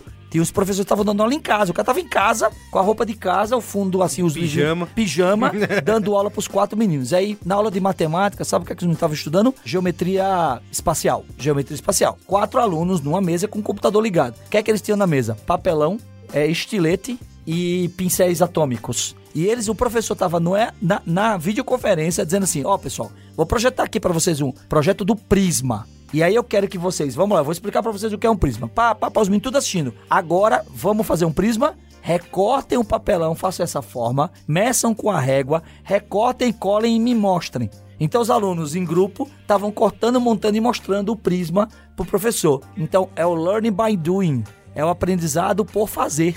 Em que, da mesma forma, olha a aula de sociologia que estava acontecendo. A aula de sociologia, o professor tinha passado sobre imigração em nova-iorquina nos anos 1920, era o tema da aula. E aí, a imigração nova-iorquina de 20, ele estava falando que veio muito cubano na época, que foi uma época que começou a ditadura militar em Cuba e por aí vai. E aí, o que é que ele pediu? Imagine que a sua avó era uma cubana que estava migrando para cá. Eu quero que vocês produzam um texto dissertativo contando a narrativa da sua avó, vindo ficcional, ficcional, a partir dos elementos históricos que nós estudamos agora na aula. Façam isso aqui, a ferramenta da plataforma tinha um texto. Cada aluno abriu sua ferramenta, escreveu a história, dialogou com os outros para refinar e mandou a atividade do professor. Então, a perspectiva material no EAD, na educação virtual por tecnologia, não precisa ser dentro do computador. Sim. Ela pode ser onde você estiver sozinho. É, imagine que se você assiste a aula de origami, o que, é que você está fazendo na mesa? O origami, né? Você dá pausa, faz um pedacinho. Vocês já tentaram fazer origami via EAD? Não. É, eu, já, Não, porque- eu já fiz vendo vídeo do YouTube. Você conseguiu fazer? Ah, consegui. Você é mais Tem. inteligente do que eu. Ai, Olga, você é Eu tudo, não né? consigo. Porque eu com a professora do meu lado, pelo amor de Deus, tá? Foi a minha mesma condição. Eu assistindo, eu não consigo fazer isso. Sabe aquele meme de virar a mesa e sair É, embora? é, Foi eu o não, meu eu não caso. aguento mais. é. Foi o meu caso. Então, nesse cenário, o aprendizado prático, ele não é limitado pela tecnologia. Na verdade, a tecnologia pode permitir que eu leve o aprendizado prático para regiões que eu jamais conseguiria O chegar. que, o que eu tenho dúvida é, eu concordo muito, porque eu sou essa pessoa que aprende tudo por tutorial. Fiz recentemente um curso, vou até fazer um, um pequeno jabá. Fiz um curso de conto com o pessoal da Bloco, com a... Curso me inscrevi- quê? De contos. Eu Ah, contos. contos com a professora, com a Ivana. Ruda, Leite. Olga Mendonça, breve em sua prateleira. Nossa, Olga, escrever, escrever contos é muito difícil. Foi ao vivo ou foi gravado? Então, não, então, era uma plataforma que a Bloco disponibiliza, então fica a Ivana na casa dela, meu, pessoas no mundo inteiro fazendo curso. E aí, o que, que era Ao interessante do curso? Ao vivo. E aí ela dava um tema e é assim, escreva um texto agora, vocês têm 20 minutos. E você vê ela lá, esperando você produzir esse texto. em 20 minutos, você lê pra ela e ela avalia seu texto ali na hora. Então, assim, realmente, Cara, foi demais. E você não dorme no curso porque é muito dinâmico. É Sim. quase uma gincana, porque Sim. assim, 20 minutos. É uma racing Então tinha um lance que ela falava assim, por exemplo, uma noiva embaixo da ponte. Escreve um texto. Um, um conto, e aí, obedecendo as regras do conto, que é aí que eu digo que escrever contos é Que ela difícil. explicou antes, talvez, Ela explica, ela, todo todo dia ela do explicando curso. uma parte pra você entender o que é conto, você tinha que fazer isso muito rápido. Então, assim, eu entendo pra isso. Agora, minha dúvida com o EAD é sempre, e pra avaliar? Né? Então, assim, quais são os métodos? Quais são as ferramentas, assim? Tipo, se você vai tirar a nota pra Pergunta galera que faz o curso. Hum. Porque, assim, realmente, eu entendo. Por mim, foi, sendo um curso prático, é legal, tem engajamento, você entrega coisas, você tem ferramentas na internet ou nas plataformas digitais pra desenvolver e pra não ficar boring. Não, mas esse curso era não formal, correto? Justamente, Como é é, um não curso formal, livre, quem muito avalia tranquilo. o sucesso é você. Não, e a professora na hora também já tá te dando uma avaliação. Agora eu Exato. vejo outras coisas. né? Chama-se avaliação diagnóstica. Você Uhum. tá fazendo, ela tá te dando feedback e você vai construindo. E na verdade, não precisa nem ter avaliação, porque Justamente. você pagou pelo curso, é educação não formal. Uhum. A pergunta mais complexa é: na educação formal, Justamente. como é que nós avaliamos? E hoje, a-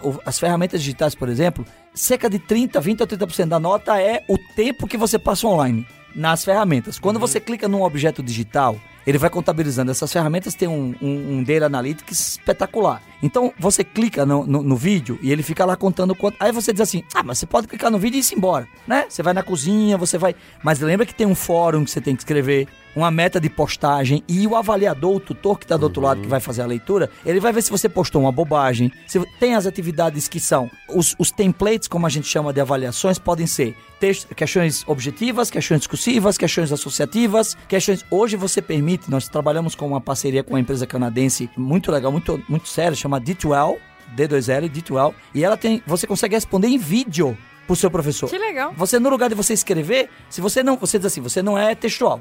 Você gosta de falar. Então você ativa a câmera do seu tablet, do seu celular, grava a resposta, salve o professor, assiste sua resposta. Ele não lê sua resposta. Entendeu? Você pode fazer um infográfico, eu tenho a ferramenta de fazer um infográfico para poder um mapa conceitual para responder.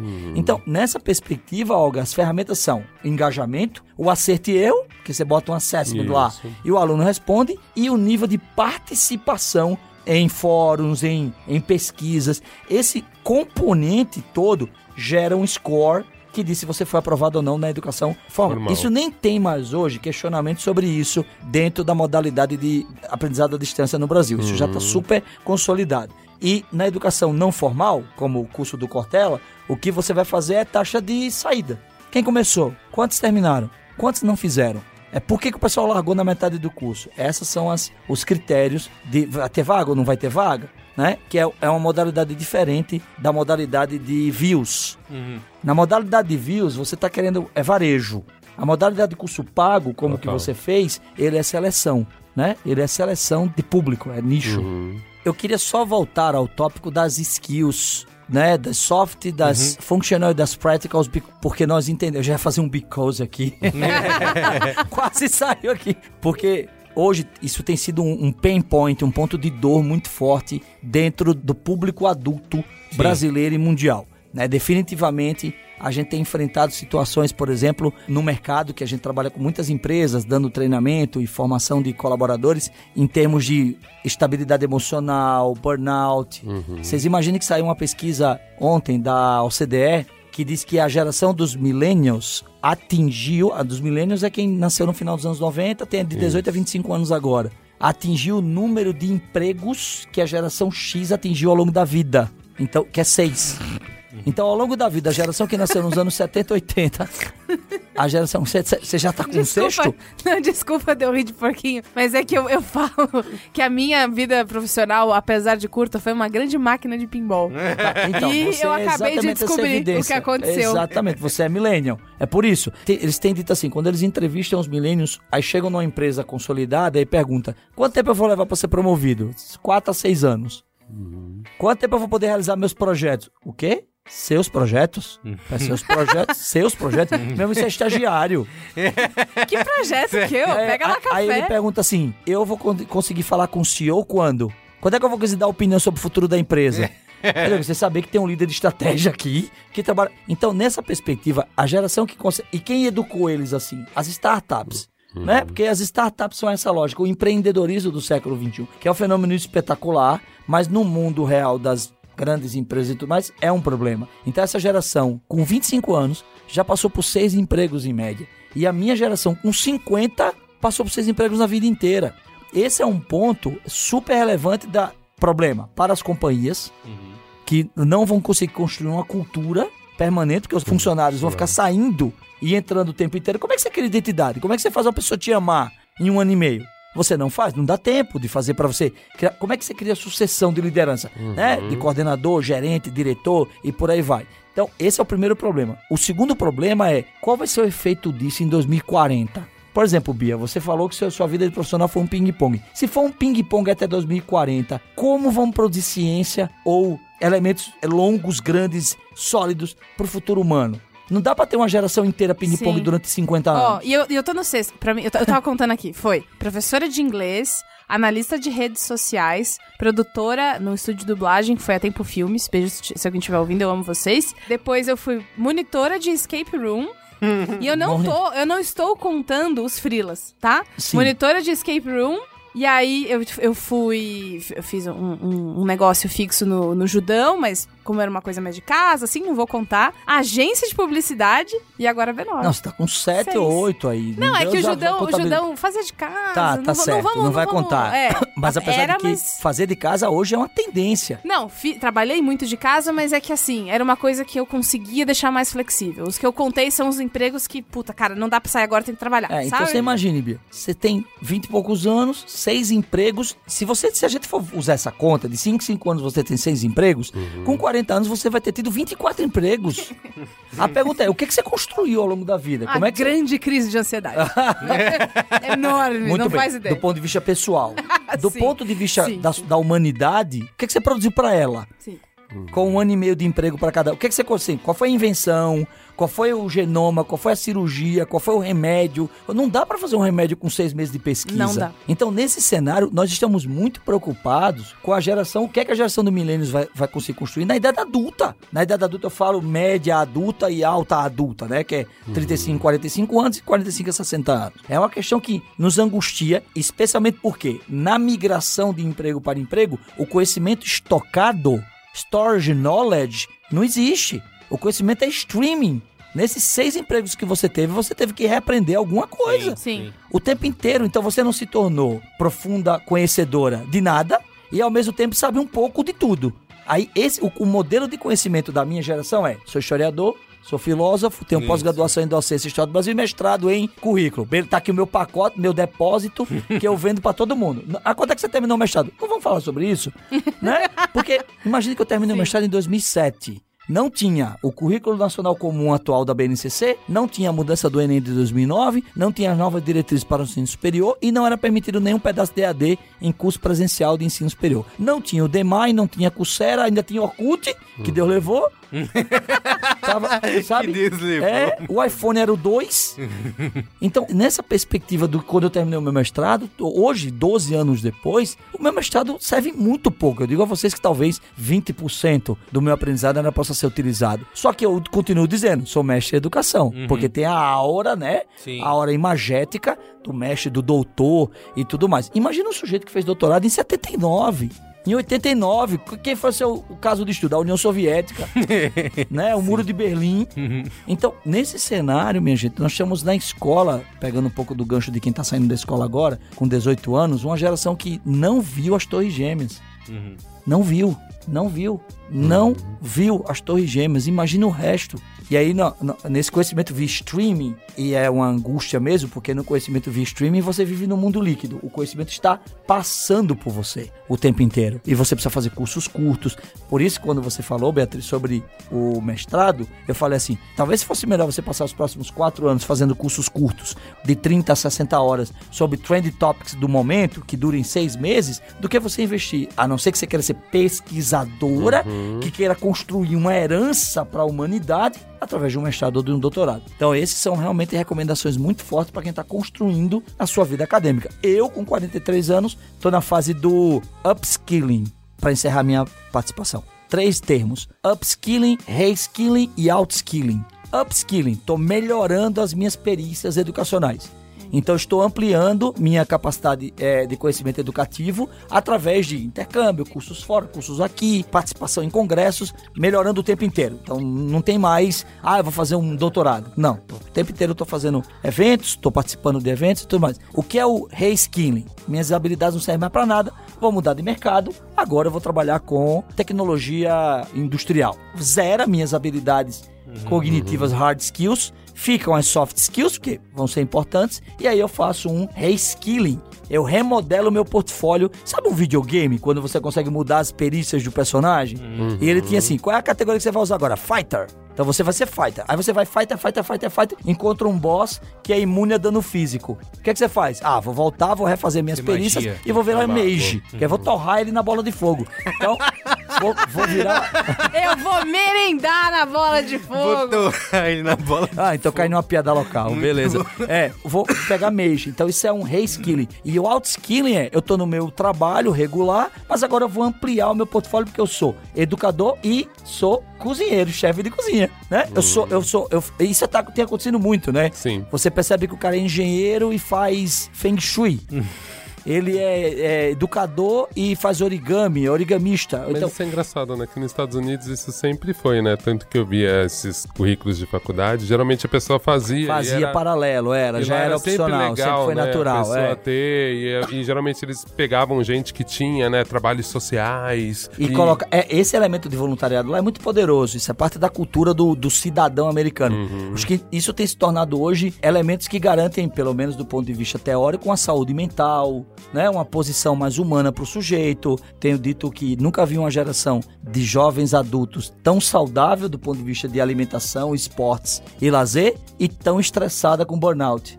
O que é uma contradição total, né? Gente vegana que malha todo dia, corre toda manhã, não fuma, Tá não bebe demais e que tá doente. Morre, morre do coração. Morre do coração com 25 anos. Então tem alguma coisa errada nessa lógica do mundo VUCA, do mundo volátil, incerto, complexo e ambíguo. É, o problema pra mim são se você usar essas ferramentas pra produzir mais. Eu acho que esse é o erro, entendeu? Quando eu vejo a pessoa fazendo mindfulness pra produzir mais, Ah, imagina, Olga, você se, Bizarro, né? você se torturar, você tá fazendo de uma alimentação regrada. Aí você se tortura porque te- quer comer uma carne. Você faz malha toda manhã e no dia que você não malha, você adoece. Você, seu lazer virou trabalho.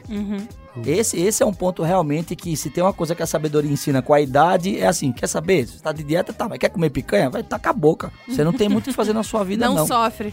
Posso contar um case familiar pra encerrar? Opa. Minha avó, Dona Irene, ela tinha 80 e poucos anos e ela era diabética, se tornou diabética, mas foi se- ela era doceira a vida inteira.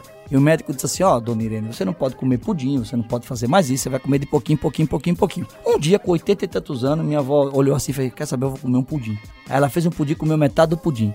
Entrou em coma e morreu. Caramba. Minha avó escolheu morrer, literalmente, pra comer um pudim. Aí você diz assim: Nossa, que besteira sua avó fez. Não, não fez. Ninguém sofreu muito por causa disso. Todo mundo entendeu que a minha avó fez uma escolha. E sabe aquelas pessoas que chegam numa idade que dizem assim: minha gente já vi demais. Deixa eu fazer o que eu quero da minha vida. A vida é minha, a propriedade privada da minha, do meu corpo é meu.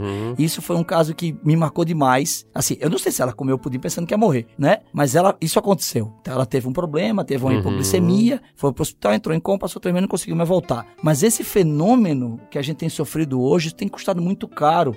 Ah, eu tenho que manter meu corpo, eu não posso ter isso, eu não posso ter aquilo, não posso fazer isso. Acho que É, é que pra É. mim o meu ponto ainda é mais assustador que esse, assim, né? De, de ver mesmo, assim, eu já ouvi muito debate sobre isso. O cara faz tudo isso pra se manter saudável, pra, Pra poder continuar a continuar ser o. CEO É, e ter esse é. high level. Então razão. isso é, isso é mais estúpido é, é ainda, mais né? estúpido ainda. Porque E isso é verdade, porque no mundo executivo a gente vê muito justamente isso. essa cultura de startup Surgiu- trouxe muito é, dessa trouxe coisa muito isso. que é estúpida Como é que você mesmo. compete com uma startup que está crescendo 20% ao mês e ninguém conta dando prejuízo, né? Ela Uhum. está crescendo 20%. O Netflix está aí. Tá há 10, 12 anos e continua dando prejuízo. A Amazon fatura 1% de lucro do que ela fatura. Justamente. Aí quando você compara com o Magazine Luiza, que tá ganhando muito mais dinheiro do ponto de vista de margem, não Uhum. de volume, mas você vê realmente a competitividade diferente para o mundo dos adultos empregados. Justamente. Muito bem. É isso, gente? É isso. Falamos de estudo, falamos de vida. Isso. Rapaz, Falamos de comer pudim. é porque a gente tomou café. A gente Exato. tá Juliana aqui, a gente sempre expande, né? Juliana a, é gente ficou, tudo. com- a gente ficou falando de cultura pop depois, mais três podcasts. né? Vocês só me chamam pra educação, minha gente? A gente descobriu que tem uma outra. Tem. Vai chamar o Juliano pra fazer cobertura da CCXP. Nossa, que- ano que vem. vocês fazem um negócio desse, o medo que der é eu não voltar mais. não voltar mais, né? Ficar nessa cobertura o resto da vida. Muito bem. Vamos pro qual é boa? Vamos. Qual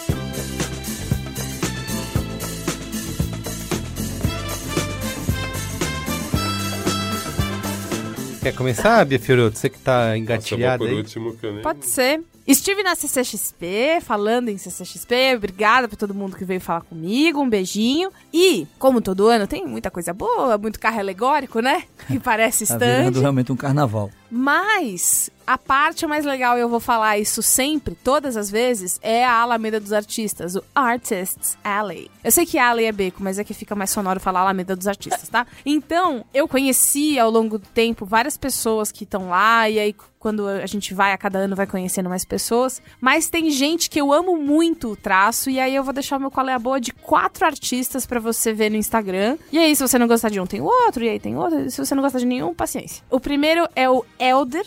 O Instagram dele é Oliventrae, que é H-O-L-I-V-E-N de navio, T-R-A-E. O Elder, ele é uma pessoa muito doce. Aliás, as quatro pessoas que eu vou falar aqui são pessoas muito doces. E o traço dele é muito lindo, ele faz ilustrações, prints muito bonitos e ele tem uma coisa de que ele fala que ele é o menino passarinho. E ele desenha vários passarinhos lindos, tem um passarinho dele que tem toda uma coisa que ele vai ser escritor. Esse é o primeiro. A segunda é a Ilustra Lu, que é a Luísa de Souza, que é fã do B9. Inclusive, fica aí o, o, o beijo. Luísa Souza. Luísa de Souza. Luísa de Souza. Beijo. Isso. A Ilustra Lu, ela faz um quadrinho maravilhoso do Arlindo, que é um menino que é gay e tá descobrindo como ser gay no começo dos anos 2000 e tentando passar por isso. Tem print dele dançando ragatanga, que é muito bom, que eu ganhei um, inclusive, dela. O próximo é o Aureliano. Como não falar do Aureliano? Ah, perdão, eu não passei o Instagram da, da Luísa. É ilustralu. O Aureliano, ele é uma pessoa que faz umas, umas coisas, uns pro- projetos mais pessoais. Ele fala muito sobre sentimento e sobre conflito interno. E ele tem um novo, uma nova publicação agora chamada O Menino que Desaprendeu a Chorar. E o seu Instagram é oiaure, com E, por último, tem a minha amiga pessoal, Elo D'Angelo. Ela fez faculdade comigo e na época ela deixava a personagenzinha dela pela faculdade inteira. Ela tem um Instagram bem bombado, ela faz bastante coisa sobre política, mas nos últimos tempos ela se dedicou a um projeto chamado Dora e a Gata. Ela postou no Instagram até um certo ponto da HQ e depois ela vende pra você. Traficante, né? Te dá um pouquinho você querer mais, você comprar. E aí eu comprei na CCXP e o final é sensacional e eu não só recomendo o Instagram dela, que é Elodangelo Arte, com E no final mesmo, como eu recomendo que se você puder comprar a Dora e a Gata, e aí você vai lá no Instagram dela ver como é que compra, compre, porque o final é muito surpreendente, eu achei que ia ser total uma outra coisa. E é isso, quatro artistas, mas assim, comentem engajem nos artistas brasileiros de quadrinhos que você gosta, que não seja quadrinho, que seja ilustração. É por causa dessas pessoas que a gente tem super-herói pra gostar, pra ver filme, pra ver série. E se não fossem os artistas, a gente não era ninguém, certo? Muito bem, você pode acompanhar né, a cobertura de Beatriz Fioroto Ah, ficou lá, né? Pedro Straz, exatamente, lá no nosso Instagram, arroba Brains9. Isso, não é B9, tá? É Isso, Brains. isso, não. Brains9. Ó, procura B9 no Instagram que você acha, na É, busquinha. E você pode ver lá nos destaques dos stories, todo o passeio lá pela CXP, Se todo não, você né? assistiu o Tudo- suficiente, tem eu tomando susto no negócio do Stranger Things lá. Isso. E tem todo o que você fez aí no Arts Alley. Tem, muito todo mais mundo. artista lá. Tem todo Isso, mundo que eu peguei pra ficou super mostrar. feliz, agradecemos no coraçãozinho, até agora elogiando nós lá. Lindos, lindos, lindos. Amei. Parabéns, viu, Bia e Pedro Ah, Estraza. Muito obrigada. Obrigada também, Pedro, por me deixar brincar com vocês. Por essa cobertura. Ó, eu quero indicar aqui rapidamente dois filmes do universo Adam Driver, né? O nosso Kylo Ren. Adam Driver verse, é isso? Que vem chegando Star Wars aí, né? Semana que vem. É, quero indicar o História de um Casamento, né? Eu sei que já tá clichê falar todo E- mundo na internet. E o famoso já tem cinemático disso? Já tem cinemático disso, você pode ouvir lá no cinemático.b9.com.br, tá? Do novo filme do Noah Baumbach, que é um dos favoritos aí na corrida do Oscar, com a, tem o Adam Driver e a Scarlett Johansson, numa, é uma história de amor de um divórcio, né? Basicamente. Lindo filme assistir com a Ju para se emocionar e... Vem a rir e se emocionar. Isso, E exatamente. você vê, Merigo, como é impressionante e- e poderoso o fato de uma história de um casamento ser tão poderosa quanto uma história de pop de Vingadores, Uhum. Star Wars. Que filme espetacular esse. Exatamente. É, a Scarlett Johansson tá Tá incrível, maravilhosa tá no papel, mundo... no papel de uma esposa. Né? Esse é o, o cenário, é, como hoje tem filmes do circuito, drama, Uhum. sério, produções é, normais que estão competindo tão grande quanto superproduções é, Ela da é a Viúva Negra e... E a esposa do. Viva Negra e Kylo Ren. É isso aí. É, exato. É, então, indicar o História de um Casamento, que você deve assistir. é, Tá, vou assistir. então. Mas também um, um outro filme que talvez possa passar despercebido aí, mas que acho que foi exibido na Mostra de Cinema aqui de São Paulo, que é o Relatório, também com Adam Driver como protagonista. O filme está disponível na Amazon, é um filme do Prime Video, que é um thriller político bem eficiente, assim, que mostra uma história real do Daniel Jones, que é um cara que estava investigando pro Senado americano dentro da CIA, criando o relatório, né, por isso que chama o relatório, sobre as práticas da CIA em interrogar prisioneiros. Então, que eles usavam métodos de tortura, né, e esse é tem até uma apresentação mostrando a CIA, falando, ó, esse aqui é um, alguns dos métodos, eles usam termos totalmente açucarados pra falar de tortura. Você fala, é tortura isso, né? Então, mostra todo o embate político, né? É, é importante você ver até, tem políticos de ambos os espectros, né? tanto os republicanos quanto os democratas interessados nesse relatório ou não interessados, e como que funciona a briga para levar esse relatório a público, né? Para se mostrar essas práticas que aconteciam dentro da CIA. E como a importância da negociação entre todo mundo para trazer a verdade à tona. Então, bem legal, bem envolvente, é um thriller bem sóbrio assim dessa investigação. O relatório está disponível no Prime Video da Amazon, tá bom? Certo. Quem vai agora? Você, Juliano? Bom, vamos lá. Eu vou no, no- em duas vibes. A vibe CCXP Boa. e a vibe acadêmica. Na vibe acadêmica, a- tem uma, uma organização chamada The Future Institute que publica todo ano Trend Topics para tecnologia. E eles lançaram agora a versão 2019, na semana passada. Está disponível na internet. É, se você digitar Trend Tech Topics The Future Institute, você encontra o relatório. Eles simplesmente abrangem mais de 40 áreas: engenharia, comunicação, publicidade, jornalismo, educação. É sobre quais são as tendências em tecnologia para os próximos cinco anos. Talvez seja um dos documentos mais robustos que eu vejo de relatórios de tecnologia e de evolução do mercado tecnológico do mundo. É um documento espetacular. Você pode usar para compartilhar, você pode usar para seus trabalhos acadêmicos. É um documento de licença livre de uso. Né? O Instituto Futuro ele faz isso como uma atividade de fomento à adaptação e transformação digital e é um documento muito muito legal para todos os grandes as grandes áreas do conhecimento que você tem hoje no mundo. É um dos melhores documentos para se ler todos os anos. Então, todo adulto que estiver trabalhando em qualquer lugar deveria dar uma lidinha. É, infelizmente o documento está em inglês, mas os trend topics são muito fáceis. É machine learning, você consegue encontrar bem os trend topics. Esse é o acadêmico. Do ponto de vista cultural, eu não sei se vocês viram, há pouco tempo atrás a Netflix lançou um novo Street Fighter. Oh. Novo filme. Um novo filme, Street Fighter. Não é aquele velhão lá É, do é Bison bom. bizarro, não. Esse é o seguinte, a história. É, é o Bison bizarro. Nossa, era muito Aquele é ruim. muito tosco, que o tinha o Raul Jean-Claude Van né? Damme, Gente, o Raul pelo Gil. amor de o Deus, Raul é Gil. ruim. O Raul Gil, isso. Isso. Imagina o Raul Gil. Eu, eu desisto da minha piada. Deixa pra lá. Raul Gil é muito Essa melhor. matou O tudo. General Willy. Mas o novo Street Fighter que lançaram começou o seguinte: a história desse filme é muito legal, porque foram dois hiperfãs que fizeram a gravação de uma luta entre Ken e Ryu, com os efeitos especiais editados, provavelmente no Photoshop. Lançaram no YouTube, bombou no YouTube. O Netflix foi lá e disse assim: vocês não querem fazer um filme de verdade? E minha gente, o filme tem duas horas e é espetacular. Espetacular. Olha, do primeiro você- Shoryuken. Separação de sílabas. É, Olha, do primeiro Shoryuken até o nascimento do Akuma É esse- a história singela, os efeitos especiais moderados, nada sem superprodução. E é- é- mas não é uma animação, é. Não é uma animação, é um Ah, live action. É um live action. É um live action. É um live action. E você começa dizendo assim: não, não é possível. Qu- Quando esse cara der o primeiro Hadouken, eu vou dropar desse É, filme.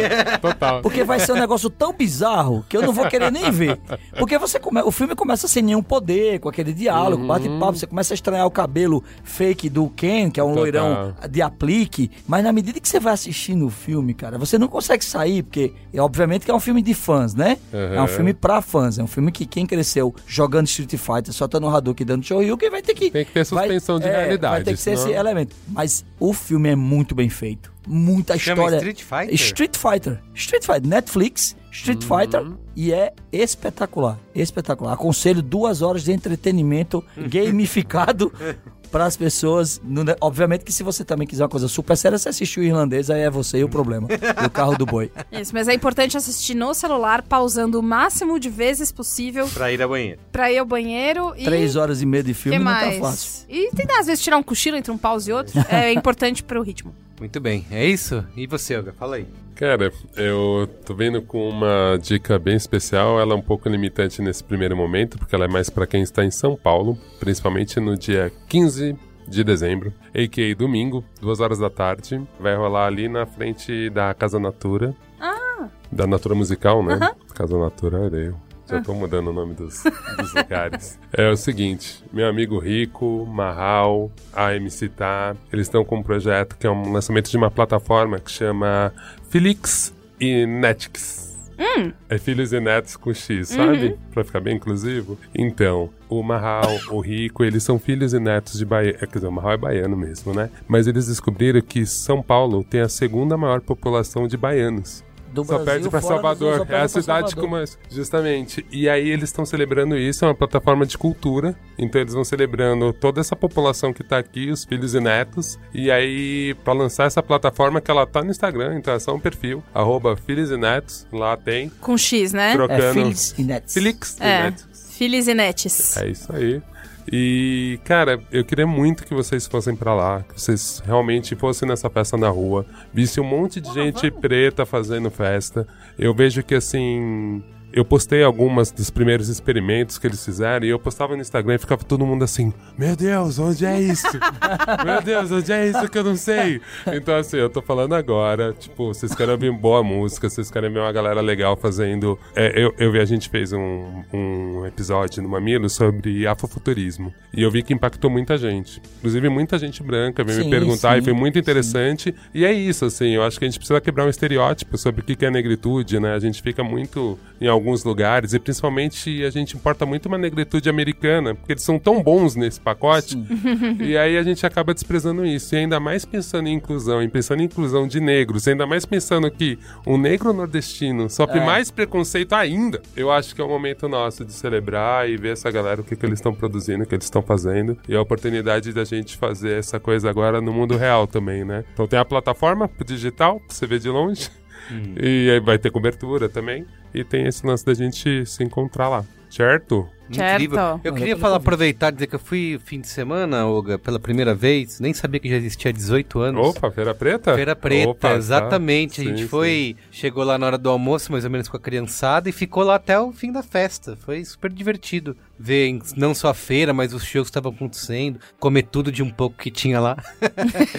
e as crianças correndo. Cara, foi, bem, foi no Memorial da América Latina, tem todo ano, né? Eu, para mim era uma Isso. novidade, assim, sei lá, existia recentemente, há 3, 4 anos no máximo. Não, assim. des- Não, foi 18, legal, né? foi bem interessante porque ela foi se transformando, foi ficando maior, né? Então eu lembro que no começo ela tinha começado mais ou menos paralela ao Mercado Mundo Mix. Uhum. Então o Mercado Mundo Mix foi uma das primeiras feiras LGBTQ e que tinham discussões. Na época que a gente falava GLS. Mercado Nossa, Mundo. Mix. Olha como a gente é Mercado velho. Mundo Mix, só quem viveu sabe. Então, e, e para mim era muito curioso, porque tinha esse fenômeno, né? De você ir ver a produção cultural de nichos, né? Que na época, nichos. Todos enormes, mas eram nichos, né? Nichos. Com aquele conceito de minoria. E eu fico muito feliz hoje que é isso, sabe? Tipo assim, meu, uma família branca vai na Feira Preta e, tipo, você não foi estilizado, ninguém jeito te trataram bem, você comeu bem, você ouviu uma música. Exato. Né? Então eu acho muito legal isso mesmo, assim, conseguir quebrar, né? Eu falo assim, é, é, eu até fico tranquilo, porque eu não fui esse ano, né? Eu tava no encontrão dos designers ativistas, depois eu tinha um casamento, enfim. É aquela coisa, né? Todo mundo faz tudo no final do ano, um Isso, inferno. Mas eu fico feliz que você teve lá gastando dinheiro que eu iria gastar. em vez de gastar dinheiro na CCXP, gastou lá. Eu Dando gastei dinheiro, suporte. mas uh, você não sabe nem a Ju o que, que foi. Deixou. O próximo salário. Juliana- Deixou tudo lá. Financiadora. Pegou o sapato das crianças e deixou lá né, como garantia. É. Ó, se você perdeu alguma dica nossa aqui, você pode acessar o qualeaboa.b9.com.br. Pode tá? mesmo. Tá tudo lá, linkado, tudo bonitinho. qualeaboa.b9.com.br ou qeab.b9.com.br, tá certo? Vai tudo pro meu mesmo lugar. Boa. Você tem um momento Faustão pra encerrar? Momento Faustão, bicho! E eu gostaria de dizer que é o meu primeiro momento Ah, Faustão. é? O primeiro? Sim. Olha só. Ó, eu tô com um beijo atrasado do Spotify for Podcasters Summit. Que é o Guilherme Zucoloto e a Mariana Guilarducci. Ó, Não é? ela falou assim pra você? Eu... Pra você. Ou você tá inventando essa pronúncia aí? Não, é Guilarducci. É, G ou aquelas que, começam a ser solitárias. Mas ela falou, acho que ela falou Guilarducci. Enfim, é, eu, não, eu não me lembro mais, faz tempo, né, o negócio do Spotify. Nossa, faz um mês quase. Que bom que você achou. Enfim, um beijo pra esses dois que, que foram lá falar comigo e dar beijo, abraço, aperto de mão. Aí eu tenho um momento Faustão da Ana Maron, Olha, sério? que no aniversário do Robson pediu um momento Faustão. Que legal. E hoje eu estive na Bubox pra fazer uma reunião em inglês. Isso, é exatamente. E lá na Bubox, é, o Renan pediu um momento Faustão pra galera da Bubox, então um beijo. E ele falou: o Rafa vai pirar. Então, Rafa, pira. Pira. É isso. Muito bem, é isso aí. Gente, obrigado, viu? Obrigada Obrigado, também. obrigado. Obrigada, Foi Juliana. espetacular, me diverti muito. Eu Oba, também. É então tá nóis. bom. Beijo. Valeu. Tchau. Tchau. Tchau, tchau.